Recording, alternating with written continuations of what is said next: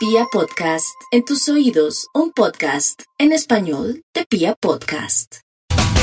Hoy en Vibra estamos contentos para resolver uno de los grandes debates y misterios que hemos tenido eh, en torno a los perritos sobre todo o a las mascotas en general, lo que vamos a tratar de averiguar hoy.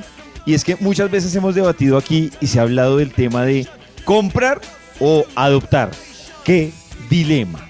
Entonces quiero contarles que hemos invitado al doctor Oscar González, él es médico veterinario de la Universidad Antonio Nariño, que nos acompaña a esta hora.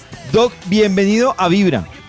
Muchísimas gracias, gracias por la invitación y pues acá estoy para resolver todas las dudas. Doc, muchas veces, ah bueno, hay varios casos, no sé, por ejemplo, Nata ha sido de las que ha comprado perrito y ha adoptado. Max, usted esa perrita hermosa que tiene, ¿la compró o la adoptó? Mota es una es un pastor ovejero.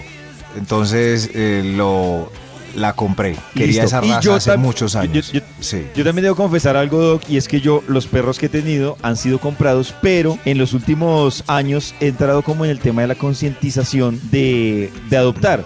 Pero la pregunta es, ¿por qué es ese mensaje de mejor adoptar que comprar? Hay varios puntos de vista en toda esa cuestión de entre comprar o adoptar. Eh, lo que los veterinarios eh, nos enfocamos es en concientizar a la adopción. Por un visto veterinario es eh, la calidad de vida de los animales que se están dando en adopción pues se va a mejorar abismalmente. Hay cuestiones como el maltrato animal, eh, hay demasiados casos de animales en estado de calle. hay una, un parámetro que se mira muy bien, que es la disminución de enfermedades que se pueden transmitir si se eh, valoriza más la adopción de animales. Hay, por ejemplo, no sé, ciertas cosas por las que se puede decir que no es bueno comprar hay dos puntos de vista. Uno que son perros, eh, cachorritos que los dejan en una jaula, ahí a la intemperie, como quien dice, cómpremelo acá solo viendo. Ese hacinamiento de animales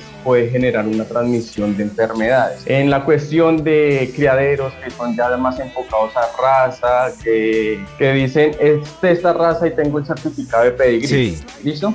Hay unas, eh, unos criaderos, no todos, hay que aclarar eso, que cruzan los hijos con la mamá o con el tío, con, haciendo como un círculo vicioso entre la familia. Esto es un problema porque puede, eh, hay un factor genético que causa enfermedades. Al ir aumentando eh, entre genes, entre la familia, ese gen se va aumentando poco a poco hasta que llega un punto en el que se expresa y puede causar enfermedades. Un ejemplo clásico, el pastor alemán. El pastor alemán siempre cuando llega a cierta edad va a sufrir de caudaquina.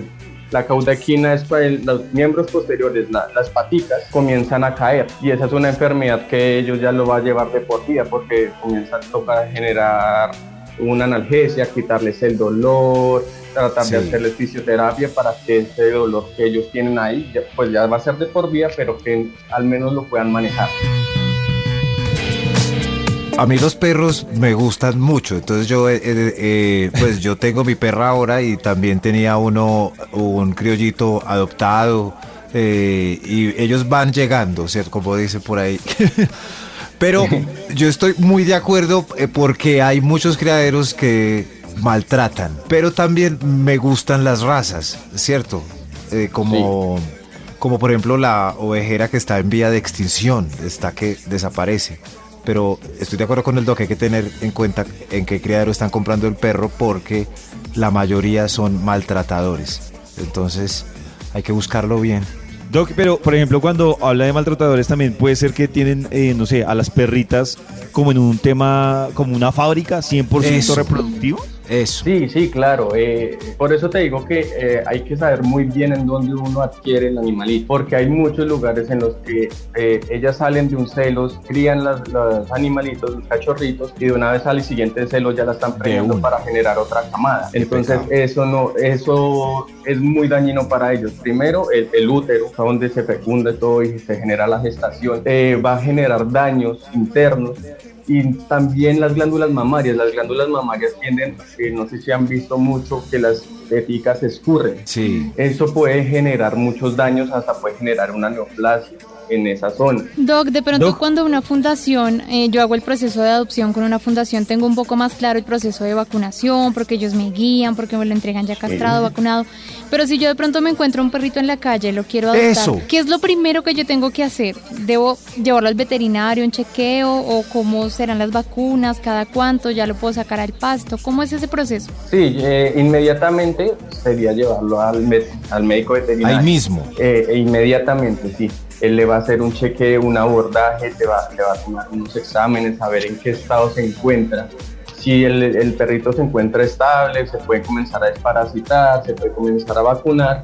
Si no, pues eh, se te va a decir, eh, tiene tal cosita, necesitamos hacerle tal tratamiento antes de que eh, puedas proseguir con, con el proceso de adopción de ese animalito callejero pero siempre lo indispensable es llevarlo al veterinario que él te va a decir cuál es el paso a seguir con ese animalito. Doc, si alguien, por ejemplo, está interesado o no sé usted qué, qué tipo de servicio presta, tengo entendido que usted, por ejemplo, trabaja con, con servicios a domicilios de, de, mascotas, ¿dónde lo pueden localizar? Si quieren, si tienen dudas, ¿dónde lo pueden encontrar? Sí, claro, nosotros manejamos eh, dos líneas de WhatsApp y un Instagram.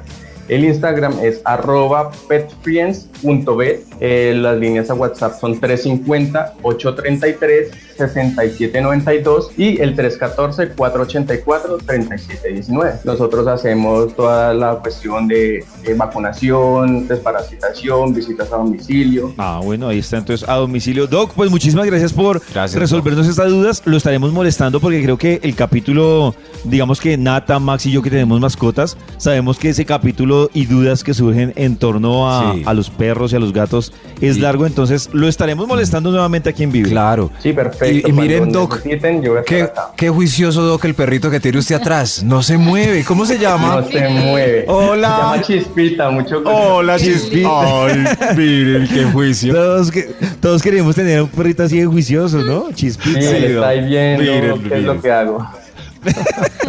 Gracias, Doc. No, con gusto. Hasta luego.